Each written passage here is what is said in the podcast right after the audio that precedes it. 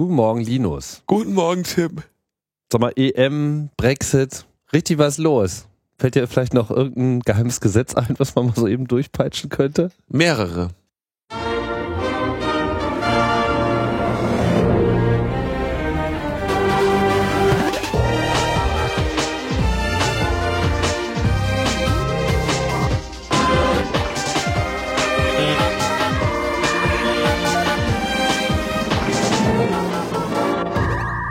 Logbuch Netzpolitik 187, äh, direkt aus dem Sommerloch.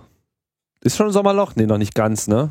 Aber äh, es deutet sich an. Nee, Sommerloch ist nicht die richtige Bezeichnung. Wie nennt man denn so eine Phase der Ablenkung? Äh, es ist wieder Burying-Wetter. Burying Burying. heißt es. Begraben. Man, man vergräbt doch die News. Äh, man, man vergräbt das, das eigentliche Geschehen hinter der EM. Ne? Während so ein Prittlaff da in seinem, selbst im Politik-Podcast die ganze Zeit nur noch von Tor und, und Abseits redet, dann gehst du hin und dann machst du mal so eben so Antiterrorpaket, schön gemütlich, guckt grad keiner, kann man in Ruhe mal einmal in Ruhe durchregieren. Ne? Ja. Burying. Es ist wieder Burying-Wetter. Grabeswetter. Ja, Klingt doof. Begräbniswetter. Begräbnisstimmung. Begräbnisstimmung ist auf jeden Fall für diejenigen, die äh, hingucken. Für die englische Nationalmannschaft, meinst? Die, Sorry. Wir haben es alle sehr genossen. ich, ich, äh, ich habe das äh, nur am Rande mitbekommen. Man kann sich ja in Berlin gerade nicht bewegen, ohne die Fußballergebnisse mitzubekommen. Ja. Aber ich war schon echt erstaunt, wie, ähm, wie der, der zweite Brexit in der vergangenen Woche dann doch sehr gefeiert wurde von den, von den europäischen und nicht-europäischen Fußballfans, äh, die alle sich das angeguckt haben und gesagt haben, das ist doch schön. Ja. das ist doch mal was. Gerechtigkeitssieg. So fühlt sich ein Brexit an. Ja, gefühlte Gerechtigkeit, ne? Aber währenddessen äh, im Hintergrund andere Dinge. Ja, während wir alle uns freuten, dass, äh, wer war das? Island, ne? Dass Island ähm, Vollzug vollzogen hat, ähm, wurde im Bundestag dann das Antiterrorpaket äh, beschlossen. Das Antiterrorpaket ist das Gesetz zur Umsetzung der Maßnahmen zur Terrorismusbekämpfung. Und ähm, es ist ein Gesetz, wie, wie das so, äh, wie ich das schon so öfter beschrieben habe, dass heute Ge- Gesetze so ein bisschen in, als Diff publiziert werden Mhm. wo also verschiedene Gesetze auf einmal geändert werden. Ja. Und wir haben ähm, Also es ist eigentlich gar nicht so sehr ein Gesetz, sondern es ist mehr so eine Gesetz ist ein Änderungsmaßnahme, genau so eine Änderungsmaßnahme, die sich dann auf mehrere existierende Gesetze auswirkt. Genau, da wird dann äh, nach Absatz so und so wird folgender Satz geändert, so so lauten, so, so bei mehreren Gesetzen so, Mhm. aber bei den meisten glaube ich sogar. Ähm, und jetzt haben wir die endgültige Abschaffung der anonymen Mobilfunkkommunikation durch diese verschärften Regeln zur namentlichen Registrierung, wenn du eine Prepaid-Karte holst. Ähm, das war natürlich immer schon so, dass, äh, dass du, du konntest in Deutschland nichts, keine SIM-Karte bekommen, die vollständig anonym war. Aber also es war, bekommen schon, aber nicht in Betrieb nehmen. ja, also ge- genau, du konntest keinen, keinen Account in, in, bei einem Mobilfunkprovider haben, wo nicht irgendwo eine Identität zugelinkt ist. Mhm. Aber das wurde halt nicht, nicht besonders überprüft und so konntest du halt dann irgendwie in, äh, in Berlin, was weiß ich, im Späti diese Karten kaufen und im Rahmen der, ähm, der Kundenzufriedenheitsmaßnahmen waren die halt alle aktiviert auf irgendjemanden und gut ist. Ähm, was hier jetzt passieren soll, ist, dass die, dass das überprüft werden muss. Da kommt übrigens auch auf die Mobilfunkprovider jetzt natürlich eine riesen Arbeit vor, äh, zu. Ne? Die haben äh, weiß ich nicht, jetzt gute, gemütliche 20 Jahre Prepaid-Karten ausgehändigt und sind jetzt verpflichtet, das alles zu prüfen. Und die sind da ähm, mittelbegeistert von, von diesem Gedanken. Nachvollziehbar. Dann haben wir die sogenannte ähm, Entgrenzung internationaler Überwachungsdatenbanken, wie der Ingo äh, sehr schön bei äh, Netzpolitik.org schreibt. bei dem ich das, bei dem lese ich hier das gerade alles nochmal ab. ähm, wo also es wird eine Rechtsgrundlage etabliert, dass es einen automatisierten Informationsaustausch zwischen den, dem deutschen Inlandsgeheimdienst, dem Bundesamt für Verfassungsschutz und ausländischen Geheimdiensten geben darf. Das heißt, wir haben hier diese, diese automatisierte Ringtauschgeschichten werden jetzt auch nochmal in Gesetz gegossen. Ähm, die gemeinsamen Überwachungsdatenbanken von Polizei und Geheimdienst, also Antiterrordatei, deren Laufzeit werden verlängert. Und insgesamt wird polizeiliche Überwachung ausgeweitet und verdeckte Ermittler durch die Bundespolizei autorisiert. Viel Spaß damit. Es ist natürlich relativ äh, kritisch gesehen. Es gibt eine lange Reihe an Kritik. Die Reihe an Kritik ist äh, länger als die Reihe an Maßnahmen. Ähm, diese Aufhebung der Anonymität bei SIM-Karten ist laut, eben, laut einem Gutachten der EU-Kommission ohnehin wirkungslos, kostet aber natürlich ein Schweinegeld, macht riesen Ärger. Ähm, wirkungslos im Sinne von bringt nichts oder äh, wirkungslos im Sinne von die EU sieht's anders? Den Unterschied verstehe ich nicht. Na, gab es da nur eine Feststellung, dass das dass so eine Maßnahme nichts bringt oder dass es äh, gibt wieder so eine was EU? Was soll die Maßnahme denn bringen? Also ich ja, frage mich ernsthaft, was das äh, was das bringen soll. Ne? Ähm, also nehmen wir mal an, nehmen wir mal an, ich hätte eine zweite SIM-Karte und die nicht auf meinen Namen registriert ist und ich würde diese nutzen. Ähm, Terrorist dann kann, würde ich doch zu keinem Zeitpunkt ernsthaft davon ausgehen, dass ich durch diese SIM-Karte jetzt irgendwie anonym bin oder dass das jetzt die SIM-Karte ist, mit der ich bestimmte Kommunikation durchführe ähm, zur, zur Vorbereitung allerlei Ungemach und davon ausgehen würde, dass es deshalb in irgendeiner Form sicherer wäre oder weniger Sicherheitsmaßnahmen bräuchte in der Kommunikation mit dieser SIM-Karte. Wenn die geheimdienstlichen Auswertungen ja ohnehin auf Basis dessen, auf Basis der Telefonnummer stattfinden und nicht unbedingt auf Basis der Person. Und wenn du dir dann irgendwie diese Mobilfunkdatenbanken anschaust, kannst du natürlich problemlos herausfinden, dass dieses, diese anonyme SIM-Karte, die, was weiß ich, auf den Mann vom Späti oder die Frau vom Späti registriert ist, ähm, sich die ganze Zeit äh, genauso bewegt wie mein anderes Telefon. Ja. Und wenn ich den also es ist unglaublich schwierig, so eine, so eine SIM-Karte ernsthaft nicht nachvollziehbar anonym zu halten. Naja, die wollen ja auch nur, dass die SIM-Karte, hm, die der Terrorist einmal zehn Minuten vor dem Anschlag äh, benutzt, äh, zum, damit man dann Startbefehl weiß. danach äh, benutzen kann, um gleich eine ladefähige Adresse für den äh, explodierten Menschen zu haben. Ja. Mhm. Man macht halt mal irgendwas. Man macht halt vor allem mal alles Mögliche, weil vielleicht viel hilft viel. Ähm, und es ist schon auch eine gewisse Hilflosigkeit, die hier zum Ausdruck kommt. Kosten, allerhand Kosten. Dann ähm, bei internationaler Zusammenarbeit der Geheimdienste gibt es keine Begrenzung, dass man sagt, das gilt nur mit Staaten, die rechtsstaatliche Verhältnisse äh, äh, bei sich gelten lassen. Also es gibt keine Mindestanforderungen an welchen, an die Demokratie oder die rechtsstaatlichen Verhältnisse in den Staaten der Geheimdienste, mit denen man kooperiert. Diese Verbunddatei ermöglicht eben den Ringtausch. Ja, das heißt, ein Geheimdienst Deutschland darf in sagen wir, das Bundesamt für Verfassungsschutz darf bestimmte Daten in Deutschland nicht erheben, lässt sich die dann einfach geben von einem Auslandsgeheimdienst, der die in Deutschland erhoben konnte ja, das heißt. Die Trennung der Geheimdienste ist im Prinzip aufgehoben ja. und alle Geheimdienste werden jetzt eigentlich zu einem Geheimdienst mit mehreren Abteilungen. Genau. Dann natürlich eine der, der wichtigen Sachen, die immer wieder unterschätzt wird, ist, dass wir in Deutschland ja nicht ohne Grund ein Trennungsgebot zwischen äh, von Geheimdiensten und Polizei haben, das jetzt im, gerade im Rahmen dieser Antiterror-Dateigeschichten immer mehr aufgeweicht wird. Heißt konkret was? Ähm, der Geheimdienst darf dich ohne Richterbeschluss überwachen, darf die erlangten Erkenntnisse aber nicht verwenden, um äh, dich anzuklagen. Das heißt, er darf deine Grundrechte verletzen, ohne dich darüber in Kenntnis zu setzen, aber die damit gewonnenen Informationen dürfen nicht zu einer Verurteilung herangeführt werden. Und die Polizei braucht äh, richterliche ähm, Genehmigung, um dich überwachen zu können und kann dann diese auf rechtsstaatlichem Wege erlangten Informationen vor Gericht gegen dich verwenden. Und jetzt?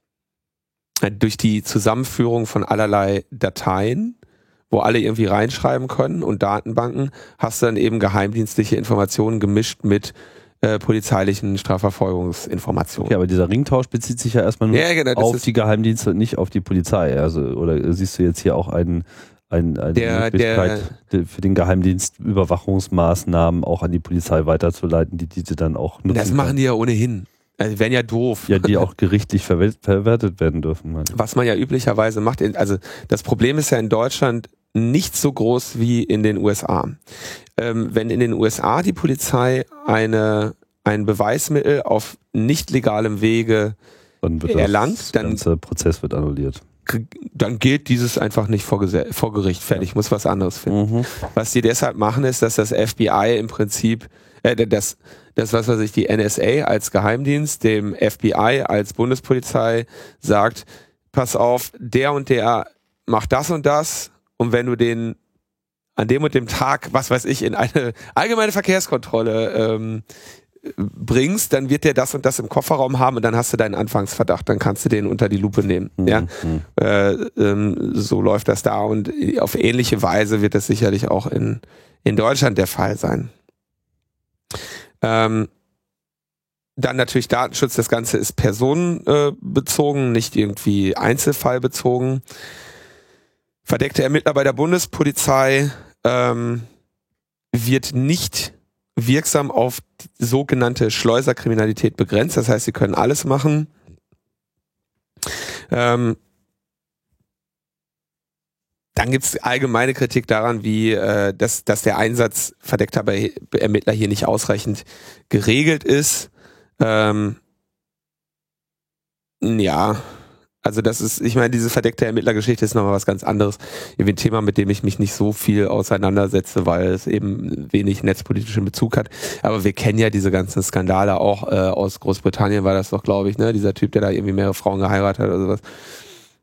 Auf jeden Fall versprüht dieses Gesetz nicht unbedingt so den Gedanken, dass sich äh, durch diese ganze NSA-UA-Diskussion in irgendeiner Form eine Erkenntnis durchgesetzt hätte, dass man doch vielleicht äh, schon einen Schritt zu weit gegangen ist, sondern es hat sich eher die Erkenntnis durchgesetzt, oh, war, wie war das, das war jetzt alles äh, verboten, dann ähm, müssen wir das jetzt einfach mal alles erlauben. Weil dann kann ja auch kein Untersuchungsausschuss mehr gestartet werden. Das darfst du jetzt nicht verwechseln mit dem ähm, BND-Gesetz. Das reicht ja hier mit rein. Also in dem Moment, wo wir Datenaustausch zwischen Geheimdiensten haben, die jetzt im Rahmen dieses Antiterrorpakets erlaubt werden, auch das ist natürlich dann wiederum ein äh, potenzieller Lückenschluss, weil wir gehen jetzt nicht unbedingt davon aus, dass es ja noch nie stattgefunden hat. Wichtig finde ich daran, also wenn man sich das alles mal so anschaut, ne, alle möglichen Maßnahmen werden ausgeweitet, alle möglichen Dateien zusammengegossen, aber da steht nirgendwo was drin, dass man sich mal irgendwie darüber Gedanken macht, wie man den Terroristen denn den Wind aus den Segeln nehmen könnte. Ne? Also gibt's ja irgendwelche Präventionen, ja, also gerade was jetzt irgendwie Jugendliche angeht, das Einzige, was man den Jugendlichen anbietet, ist äh, sie ab 14 schon äh, durch den Verfassungsschutz bewachen zu lassen, statt erst ab 16. Ja, ähm, wäre ja ein Angebot gewesen zu sagen, komm, dann machen wir, sorgen wir mal dafür, dass die irgendwie eine Perspektive haben. Dann gucken wir uns mal an, was das für Leute sind, die irgendwie in diese in diese Terrorgeschichten äh, getrieben werden oder für die das attraktiv ist und wie man denen diesen Mist ausreden kann und welche Probleme man irgendwie in diesen für diese Bevölkerungsgruppen ähm, irgendwie lösen könnte. Tja, Träumer. da gibt's übrigens eine, ähm, eine interessante Folge von dem Podcast Metro Laut, der sich damit auseinandersetzt. Also was, was ist das eigentlich? Was ist das für eine, für diese, diese Terrorkultur? Die verlinken wir da auch nochmal. Da gab's einen Experten, der sich damit auseinandergesetzt hat. Sehr unterhaltsam. Finde find ich aber jetzt gerade nicht. Muss mal gucken, werden wir irgendwie äh, auch noch verlinken. Ähm, genau, dann hatten wir ja schon über das äh, BND-Gesetz gesprochen, ähm, den Gesetzesentwurf zur Ausland-Ausland-Fernmeldeaufklärung, der im Prinzip sagt, okay, jetzt äh, BND mal bitte im Style von NSA großflächige Internetüberwachung und ähm, das war ja zu den Zeiten, die wir jetzt in den letzten Folgen darüber gesprochen haben, noch in Entwurfsphase. da hat jetzt die äh, Bundesregierung den Gesetzesentwurf herabgereicht, um ihn dem Entstehungsprozess, äh, dem, dem, dem Gesetzwerdungsprozess zuzuführen. Und da gibt es ähm, natürlich ziemlich scharfe Kritik. Äh, Klaus Landefeld, der ähm, beim äh, ECO, dem Verband der Internetwirtschaft, äh, tätig ist und wenn ich das nicht falsch in Erinnerung habe, auch bei diesem DKIX äh, lange Zeit beschäftigt war oder immer noch ist, äh, sagt also auch irgendwie so, okay, krass, das ist hier echt ein Freifahrtschein für die Komplettüberwachung des Internets. Äh, ein, eine einzige Wunschliste äh, eines Auslandsgeheimdienstes, ähm, Der die Der einfach- ist. der, der einfach das machen möchte, was die, was die NSA macht. Ne? Mhm. Und äh, da gibt's also ausführliche Kritik. Wir haben jetzt im Prinzip das, worüber wir vor ein paar Jahren uns aufgeregt haben und aus dem Staunen nicht rausgekommen sind und ein Aufschrei durch die Bevölkerung ging, das haben wir jetzt hier einfach mal runtergeschrieben und auch wieder ohne, ohne jegliche Einschränkung. Viel Spaß auch damit. Ja, er meint natürlich, das hätte alles vom Verfassungsgericht äh, wohl keinen Bestand. Ist ja immer so mühsam, ne? Dass dann immer wieder alles erstmal vor dem Verfassungsgericht keinen Bestand haben muss, bis es wieder eingeschränkt wird und wenn es überhaupt eingeschränkt wird. Und dann höre ich sie alle schon wieder, ja, schön, dass jetzt hier das Verfassungsgericht mal Klarheit geschaffen hat. Ah, Seufz. Täglich grüßt das Murmeltier. Das grüßt auch äh, im Rahmen der üblichen Auseinandersetzungen zwischen den Verlegern und dem Ad Adblockerwesen. Logbuch Netzpolitik berichtete mehrfach und wiederholt und äh, in der konkreten Saga Axel Springer Verlag gegen IO, welches ist die Betriebsfirma des Produktes AdBlock Plus, gab es jetzt eine weitere Gerichtsentscheidung, in diesem Fall vom 6. Zivilsenat des Oberlandesgerichtes in Köln. Es gab bis dahin schon zwei, drei Entscheidungen, die alle im Wesentlichen pro AO ausgefallen sind. Jetzt äh, ging es konkret auch um das Acceptable Ads Programm von AO, was ja quasi so das Kernfinanzierungsmodell ist, was so läuft, dass eben IO ja, Partner auf eine sogenannte Whitelist nimmt, die dann, wenn sie äh, entsprechend gestaltete äh, Werbung bereitstellen, diese auch bei Installation des Werbeblockers anzeigen dürfen, so der User das nicht ausgeschaltet hat. Und wenn äh, das Plugin halt diese Werbung auch tatsächlich bis zum User durchleitet und damit ja Umsatz erzeugt, dann wird AdBlock Plus bzw. AO äh, an diesem Umsatz beteiligt. Sonst keine Aufnahme in diese Whitelist. Das Ich wollte das, so- also ich- du hast das jetzt sehr diplomatisch wiedergegeben, ne? Also die haben eine ordentliche Nutzerbasis mit, äh, mit einem Werbeblocker ver, verballert und sagen, sagen dann den Werbetreibenden, ah, schöne Werbung haben sie da, es wäre doch schade, wenn die nicht angezeigt würde. Zum Glück haben wir, gibt's da was von IO. Ähm, sie können uns hier eine Umsatzbeteiligung an ihrer Werbung geben, dann wird die wieder angezeigt. Also das ist schon irgendwie, ja, ich wollte das jetzt unaufgeregt und sachlich schildern. wir müssen immer, un- ja. Wisst ihr doch. Ich wollte das nur noch mal so schildern, dass, ähm, Ja, ja, ich, ich hätte jetzt ja auch noch Steigerungsformen gefunden. Ich Okay, wollte sorry. erstmal nur ganz, äh, Du wolltest erstmal das Spiel im Mittelfeld langsam aufbauen. genau. Okay, alles klar. Nein, klar. Gut. Stabil über die Außen führen und so, Mhm. bis man dann äh, mal durchsticht und schnell zum Abschluss kommt. Linker Stürmer mache ich. Ja, aber das ist jetzt halt abgepfiffen worden. Das Schiedsrichterball, jetzt kann ich wieder von vorne anfangen. Nun ja, also. Mach doch von der äh, Seite jetzt einfach einen Einwurf und dann. Du mal mit deinen Einwürfen. Ähm, das Gericht befand, dass äh, zwar Blockade der Werbung als solche nicht wettbewerbswidrig sei, was schon mal eine ganz interessante Aussage ist, weil wir dem im Prinzip entnehmen können, Adblocker als solche haben durchaus Bestand, zumindest vor dem Oberlandesgericht Köln. Aber diese Gatekeeper-Funktion, in die sich AdBlock Plus da halt selber äh, reingebracht hat, beziehungsweise AO, die sei halt nicht okay, weil hier das eben schon so klar gesehen wird, dass an dieser Stelle eine Rolle ausgenutzt wird und dass man eben Druck ausüben kann, dadurch, dass man da eben Kontrolle über den Zugang zu Nutzern äh, erhalten hat.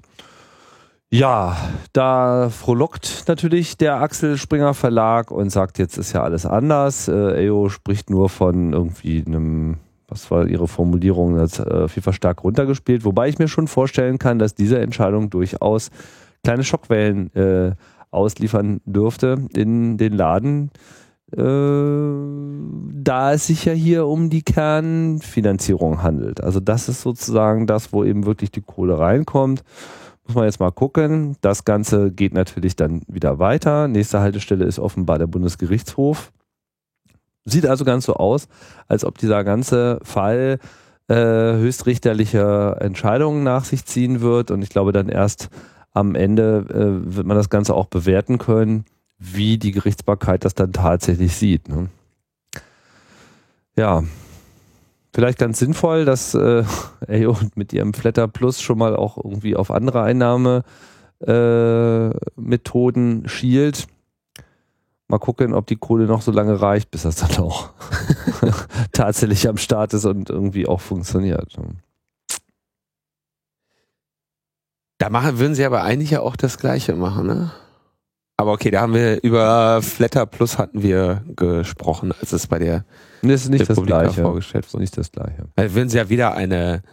Naja, sie würden diesmal statt Einnahmequellen. Ja doch, sie Es, es wird halt keine Werbung angezeigt, aber es wird dann halt auf Wunsch auch äh, ein Geldanteil generiert. Ja. so. Ja, das Also, stimmt. Das ist schon. Aber es ist, es ist ja. Ich fände es schön. Ich fände es schön, es diese Werbung schwierig. weg. Diese Werbung wegzuhaben, wäre einfach wirklich ein Gewinn. Ja. Dann gab es mal wieder eine, eine Woche mit interessanten Neuigkeiten zum Thema der Verschlüsselung. Erstens war Martin Schallbruch im NSA-Untersuchungsausschuss. Das ist. Der war früher IT-Direktor im Bundesinnenministerium. Und der sagte dort, es wäre wirklich äh, toll, wenn man möglichst viel Kommunikation verschlüsseln würde. Ja? Eine strengere Kryptoregulierung, also irgendwie ein Verbot von Kryptographie, sie der steht überhaupt nicht zur Debatte äh, in der Welt, in der wir uns gerade befinden. Ähm, sagte also ganz einfach alles verschlüsseln, möglichst viele Daten und Kommunikationsverkehre, jede einzelne äh, verschlüsselte E-Mail ist ein Gewinn und Dafür stünden auch im Lichte der Snowden-Enthüllungen vernünftige Verfahren zur Verfügung, die auch sicher sind. Der hat also ein Plädoyer für die Verschlüsselung gehalten. Gleichzeitig wurde dann bekannt gegeben, dass wir eine neue zentrale Stelle für Informationstechnik im Sicherheitsbereich bekommen werden. Ja, die CITES. Ähm, wo hunderte Spezialisten dort die raffinierten Codes der Anbieter und Hersteller knacken sollen, damit Polizei und Verfassungsschutz weiterhin mitlesen können. Deren große Sorge ist jetzt irgendwie äh, WhatsApp und solche ähm, solche Scherze, die jetzt da eben verschlüsselt sind. Und das möchte möchte das Innenministerium nicht. Und äh, hat da große Sorge, dass Going, dass ein Going Dark ja stattfinden könnte, ähm, wie Georg Maskolo in seinem äh, Artikel bei der Süddeutschen schreibt. Und äh, das geht natürlich nicht, dass hier Verschlüsselung ähm, die, die Sicherheit des Landes schwächt. Und da sehen wir genau das, was die Leitlinie, die Thomas de Maizière ja schon vor, ah, ich weiß nicht vor wie vielen Monaten das war, vorgegeben hat. Sicherheit durch Verschlüsselung und Sicherheit trotz Verschlüsselung. Und das ist, äh, das ist das, was sich jetzt hier äh, manifestiert. Gleichzeitig alles in, innerhalb einer Woche, ja, ähm, ist die Volksverschlüsselung an den Start gegangen. Das ist ein, ähm, Produktname. ein Produktname, also das, das Problem, was es irgendwie gibt bei der E-Mail-Verschlüsselung, ist ja irgendwie, dass eben Verschlüsselungssoftware zusätzlich installiert werden muss. Und man sich eben PGP herunterladen muss ähm, und dieses installieren muss, um PGP-verschlüsselte E-Mails äh, senden und empfangen zu können. Ähm, Einfacher ist es mit, mit dem S-MIME-Verfahren, was in, im Prinzip durch die meiste Software unterstützt wird. Also so, wenn du jetzt irgendwie Outlook oder Apple Mail oder irgendwie solche Standard äh, benutzt, Thunderbird oder so, die unterstützt das S-MIME-Verfahren. Aber die haben überhaupt keine angenehme Möglichkeit, diese S-MIME-Zertifikate mal zu generieren und zu installieren. Also es ist wirklich ein jedes Mal ein großer Schmerz, sich so ein S-MIME-Zertifikat klar zu machen. Ähm, und die Empfehlung im Prinzip, was diese Volksverschlüsselung darstellt, habe ich in ähnlicher Form vor mehreren Jahren da mal äh, gegeben, als ich ähm, ein Gutachter war für das E-Government-Gesetz, wo es um D-Mail ging. Mhm. Und ich also gesagt habe, hier, ähm, bringt doch mal den Key auf einer Smartcard unter, zum Beispiel auf eurem neuen Perso. Das haben sie jetzt nicht gemacht, aber sie sind das Problem angegangen, die Installation von Verschlüsselungssoftware massiv zu vereinfachen. Da sind sie auch nicht die einzigen, die das, die das versucht haben. Gibt es noch andere Projekte. Ähm, und dieses ist eben am Fraunhofer Institut für Sicherheit in der Informationstechnik, glaube ich, heißt das, Fraunhofer SIT in Darmstadt entwickelt worden und ähm, hat jetzt auch so eine Key-Infrastruktur dahinter, die von der Deutschen Telekom ähm, unterhalten wird. Und da kann man dann eben sich ein, ein S-MIME-Zertifikat zu seinem Personalausweis holen. Ähm, werden mal sehen, wohin das führt. Ich habe äh, die Software ist nur für Windows erhältlich und erst seit ein paar Tagen. Ich bin mir sicher, dass da ein paar Leute draufschauen werden. Ähm, und dann kann man das mal äh, in Zukunft beurteilen, wie da die Sachen im Detail aussehen und wie die Qualität im Detail ist. Aber äh, diese Verschlüsselungssache, es ist wirklich eine spannende, immer wieder ein interessantes Thema, wie man, wie einerseits Leute nach vorne gehen und Verschlüsselung schaffen, Verschlüsselung ausrollen, andererseits Leute die Hände über dem Kopf zusammenschlagen.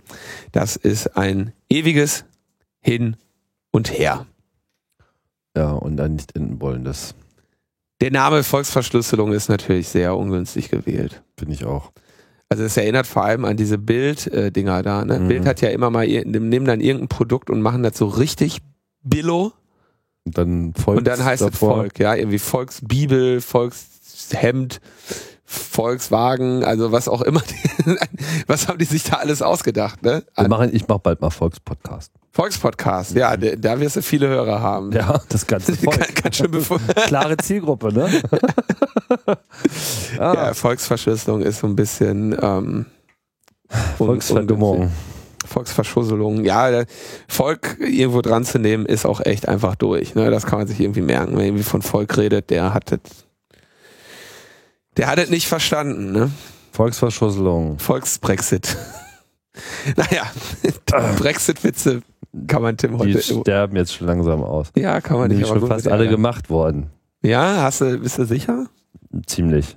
Ja. Aber mal gucken, das Ding nimmt ja nimmt bestimmt noch an Fahrt an. Ich glaube, da werden wir noch ein bisschen Spaß mit haben. Dann gab es eine ganz interessante äh, Recherche bei Netzpolitik.org. Und zwar hat, sind die auf eine Gruppe aufmerksam geworden, die Abmahnungen bei einer nicht lizenzgemäßen Verwendung von Creative Commons lizenzierten Bildern verschicken. Creative Commons hat ja gibt's ja in verschiedenen Ausprägungen das äh, CC BY, wo die einzige Lizenzbedingung ist, dass du den Namen des Urhebers nennst. Ähm, dann CC BY, jetzt muss ich hier CC-Lizenzen referieren. Ähm, ähm, das, ah genau, N, äh, meine Güte, Liz, dann gibt es das, also dass man etwas nicht verändern darf, ne? CC BY ND, No Derivatives, das heißt, du darfst dieses Werk ähm, weitergeben, du musst den Namen nennen, aber du darfst es nicht bearbeiten. Dann gibt es CC BY NC, das heißt, du darfst es weiter, du darfst es weitergeben, du darfst es nennen, du darfst es auch äh, manipulieren, aber du darfst all das nicht kommerziell tun. Da wird schwierig. Dann gibt es CC BY NCND, also nicht kommerziell und keine ähm, Bearbeitung. Ich glaube, das ist das, worunter Logbuch Netzpolitik erscheint, oder? Ähm, Ich weiß gar nicht, welche. ja. Ja, ist, ne? Also nix hier ändern. Das, ihr dürft hier nicht unsere Sachen äh, in einen anderen Zusammenhang stellen. Also gar nicht euch reich machen damit. deswegen haben wir auch kein. Previously wahrscheinlich, weil, weil man das nicht bearbeiten darf.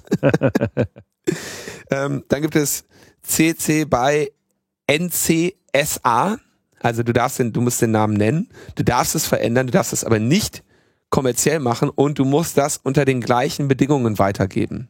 Das heißt, das, was du daraus machst oder das, wo, es, wo du es verwendest, muss auch die gleiche Lizenz haben, was du zum Beispiel bei CC BY nicht hat, hättest, ja. Und dann gibt es äh, eben CC BY äh, SA, das äh, heißt also, diese Namensnennungsbedingung muss auch wiederum auf deins äh, wirken.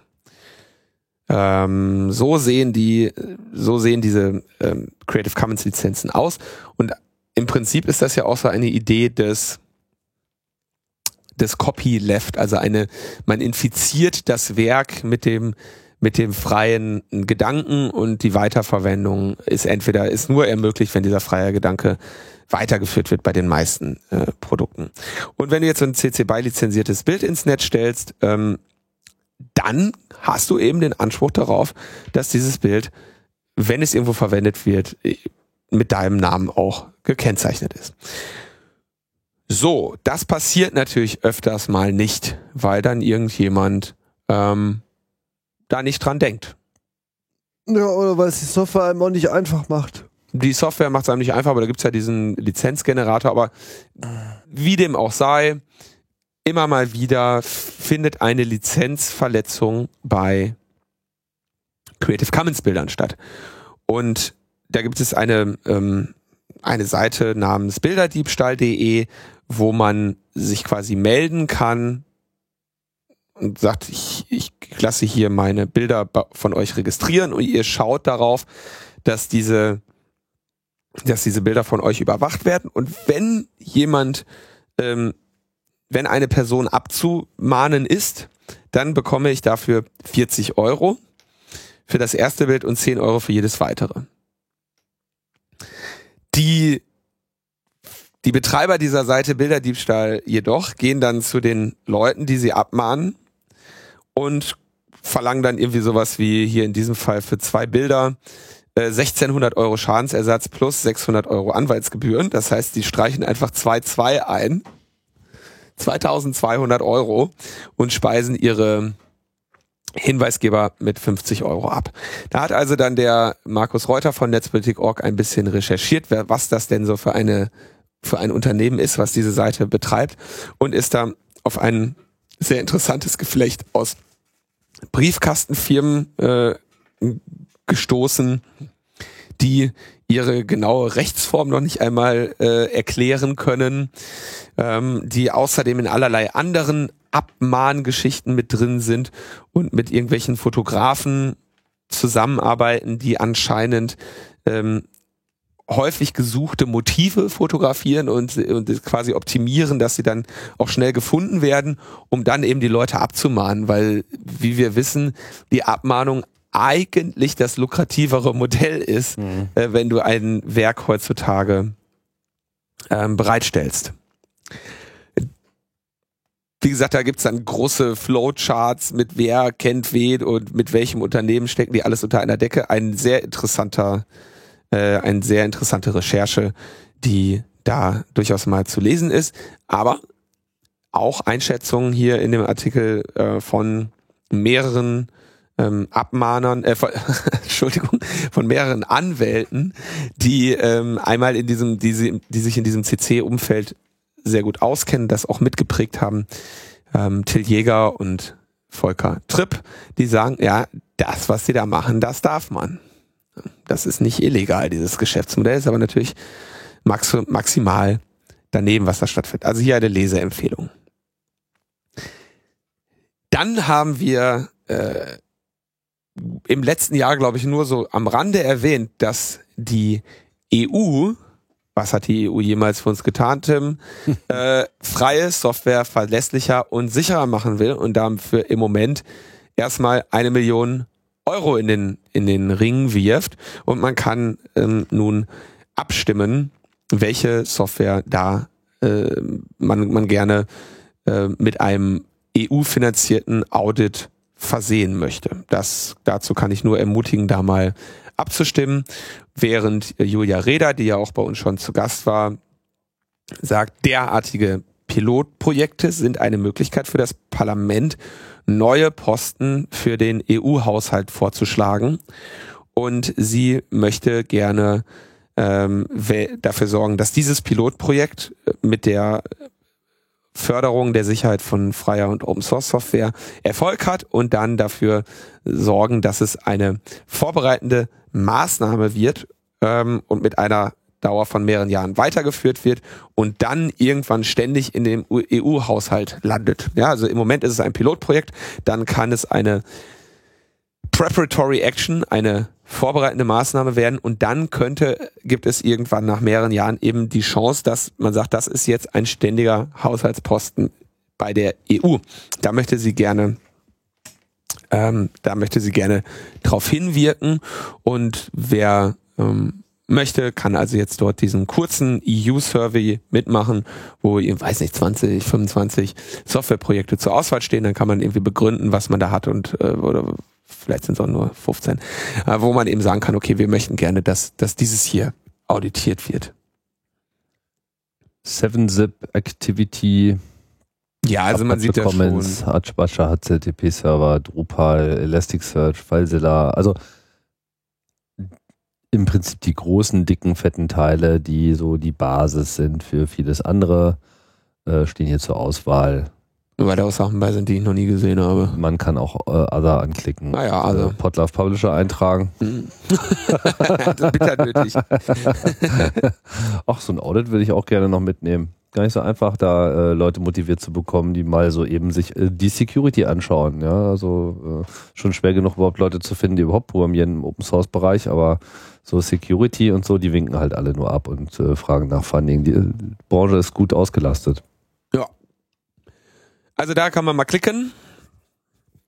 Und dann finde ich es auch ganz interessant, auch äh, eine unserer schönen Maßnahmen, die wir schon längst haben, Vorratsdatenspeicherung, die macht jetzt der Wirtschaft Sorgen. Da gibt es eine mh, hm, Pressemitteilung des ECO, die mich heute Morgen erreichte, äh, wo Oliver Süme, ähm, der Vorstand zu Politik und Recht sagt, so wie diese Vorratsdatenspeicherung im Moment implementiert ist, vor allem mit den Sicherheitsanforderungen, die für die Datenaufbewahrung hier bestehen, steuert das Ganze auf ein Fiasko zu.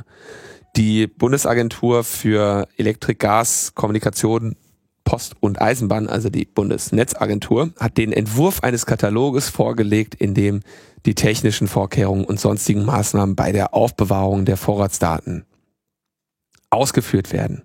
Und die sind relativ ausführlich. Und das wird kleine und mittlere Unternehmen schlichtweg überfordern. Deshalb fordert der ECO, dass die kleinen und mittelständischen Unternehmen einen finanziellen Ausgleich für die Implementierung und die laufenden Kosten bekommen sollen und dass der Gesetzgeber generell praktikable und europarechtskonforme Regeln schaffen muss. Und da sieht der ECO im Moment äh, sehr viel Nachholbedarf. Spätestens am 1. Juli 2017, also in ziemlich genau einem Jahr, sollen nämlich alle Provider damit anfangen, diese Daten zu sammeln. Und im Moment sieht der ECO nicht, dass sie dazu in der Lage wären. Fragt man sich, warum dann nur der Eco sich aufregt. Also der gut, Eco? dass sie, dass sie das tun, ja. Na, das sind die Kleinen. Ja, logisch. Also deswegen regen sie sich auf. Meinst du, die Großen ist, äh, stecken das locker weg? Vielleicht. Leiden auf jeden Fall nicht in demselben Maße und freuen sich, dass die anderen mehr leiden, ja. Ich hab's verstanden. Boah. Tja, und dann bleibt eigentlich nur noch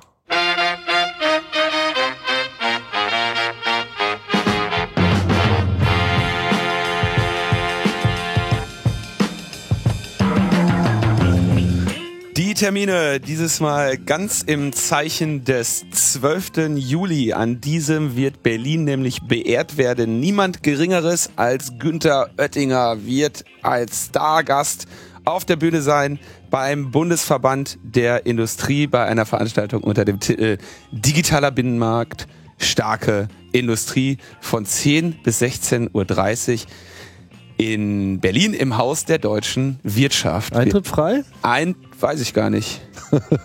nicht, Oder- dass ich da jetzt irgendwas gekauft habe. Ich glaube, es ist kostenlos. Ja. Achso, ähm, ich dachte, man kriegt vielleicht Geld dafür oder so. Nee, there you can, you can see the Oettinger in the, In the real. in the real, in the reality about the cyber. Ah, Ja?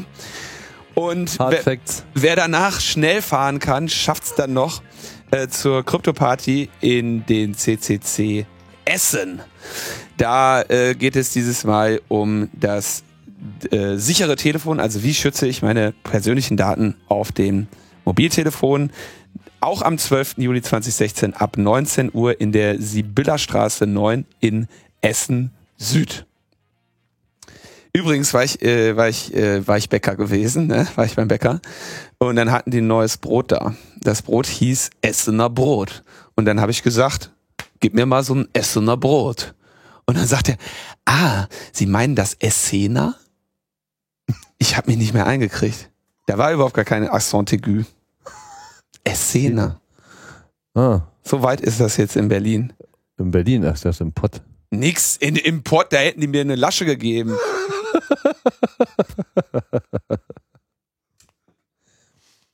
Damit wären wir am Ende dieser fröhlich, dieser wieder erneut sehr erfreulichen, äh, unterhaltsamen, erbaulichen Sendung. Mhm. Ich werde jetzt mich auch mal langsam beklagen und sagen, das ist einfach auch schlecht fürs Geschäft. Wie, also wir- natürlich uns. Hallo, ich will hier irgendwann will ich nichts anderes machen als diese Podcasts und den Rest der Zeit Porsche fahren und so wird das nicht. Das hört sich doch keiner mehr freiwillig an, was wir hier machen. Ja, das ist ein neues, neues, neues Feld. Das nennt sich Depression Entertainment. Na, das können aber andere noch besser als wir. Meinst du? Ja, die kriegen das dramatischer hin. So, weil, weißt du, Entertainment braucht ja auch mal eine, eine dramatische Wendung. Und hier gibt's ja nur bäh, bäh, bäh. Na, wir könnten einfach aktiver den Untergang vorhersagen. Oder ja, auch äh, keine dramatische Wendung, der kommt halt. Also Entertainment, da braucht man auch mal eine Überraschung. Da braucht man mal eine, wo so, oh boah, da hätte ich jetzt nicht mit gerechnet. Ne? Lichtgestalten, die irgendwie auf dem Pferd äh, über den Hügel äh, geritten Ja, oder kommen irgendwie und mal sowas so, die huch, Freiheit verkünden. wow, dramatische Wendung. Irgendwas, wo man sagt, okay, krass, jetzt ändert sich etwas. Aber wir hatten doch irgendwie doch zumindest schon mal eine fast abgeschaffte Störerhaft. Ja, das ist aber auch ein paar Staffeln her, ne? Tja, naja. Es halt. Ja, aber vielleicht müssen wir irgendwie umsatteln. Logbuch Brexit. Hm. oder Da ganz, gibt's dramatische Wendungen. ja, Ja. Oder, oder uns einfach generell mit dem Boulevard äh, zuwenden. Was gäb's da im Moment? Was hat das Boulevard zu bieten? Auch Ja. nichts, ne? Personen, man redet halt über Personen, weißt du auch, wie es ist. Eine Person interessiert mich nicht, da musst du dir jemand anders suchen. Ja. Du dir auch. also bleiben wir bei den Wir bleiben in der Inhalten. Sackgasse, Sackgasse Netzpolitik. so sieht's aus. Karrierekiller. Kurze Sendung heute. zum Glück, ja, wenigstens ist es schmerzlos. Äh, äh, wenigstens ist es kurz. Ja, Kurz und schmerzhaft. wir bedanken uns noch ein bisschen bei Peter. Wir bedanken uns bei Jochen, bei Tore, bei Thomas, bei Markus und bei Nora für äh, die Unterstützung auch in dunklen Zeiten und ob ich schon wanderte im finsteren Tal. So fürchte ich kein Unglück, denn ihr seid bei mir. Amen. Nee, das geht doch irgendwie weiter. Euer, äh, euer Hab und Gut tröstet mich oder sowas. Wie, wie geht das? Psalm 23 muss man doch können. Ja. Als Hacker, da kannst du ja wohl wenigstens den Psalm 23, den kann man sich ja wohl mal, das, so viel kann man, äh, um ob ich schon wanderte im finsteren Unglück, so viel. Meine Fähigkeit, die Bibel zu zitieren, ist wirklich sehr eingeschränkt. Nächstes Mal machen wir da prinzipiell Discordia, da bin ich irgendwie ein bisschen textfester. Okay, haben wir wenigstens einen Sendungstitel. Tschüss. Ciao, ciao.